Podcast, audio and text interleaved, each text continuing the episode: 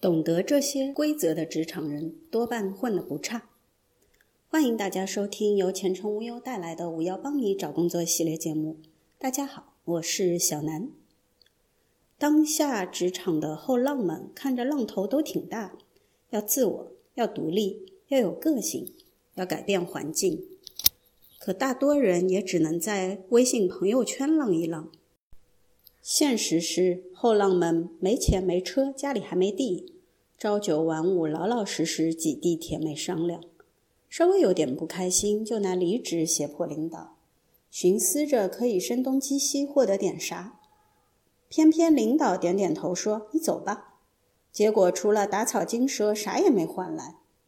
有多少后浪们打着个性的旗号，其实只是不负责？又有多少后浪们打着个性的旗号，其实只有不合群。后浪们的优势标签太多，但职场的规则好比游戏规则，不遵守就只能被踢出局。千万别见个标签就生搬硬套。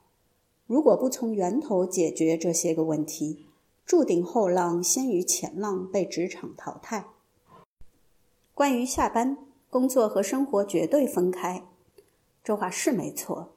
毕竟，励志故事里那些成功人士最常挂在嘴边的就是平衡生活与工作。但是，正确的阅读理解应该是平衡不代表对立。况且，在人生的每个阶段中，工作与生活的平衡点也是有着云泥之别。小杰抱着工作与生活要绝对分开的想法走入了职场，但现实却给了他响亮的耳光：到点就下班。无论手头的工作是不是正在进行时，也无论是不是同事正在等着他出报表，下班即消失。因为在他看来，老板的工资只负责给到上班的八小时。无论你的工资到底是不是符合你的心意，作为职场新人，既然签下了 offer，你做的每一件事都是在为自己积攒名誉和技能，而名誉和能力的累加就是你的无形资产。小杰看着是很有个性，但他给人留下的是不积极、不主动、不愿意付出的印象。这些标签对于新人的发展来说都是致命的。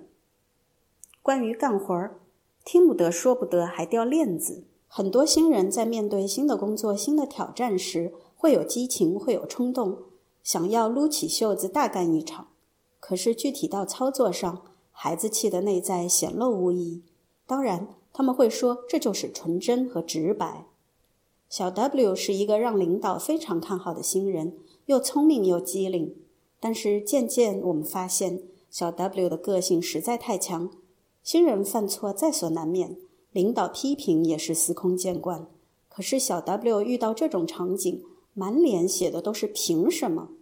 小 W 不仅不能接受别人的批评，对自己犯的错误也不去做任何补救。最后还拖累了整体进度，让同组的老员工们叫苦不迭。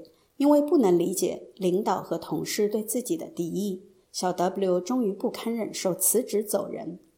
是学着自己成长，还是让社会来教你成长？离开学校走上社会，你可以不忘初心，但是一定不能忘记出发。优秀的后浪有着令人羡慕的标签，有着让人无法成就的斜杠。但他们最大的聪明在于把自己的个性和能力悄然融入到职场本身的规则之中。如果你成天喊着实现自我价值，却依然原地踏步，不如先痛快地撕下个性标签，踏实地学习职场规则。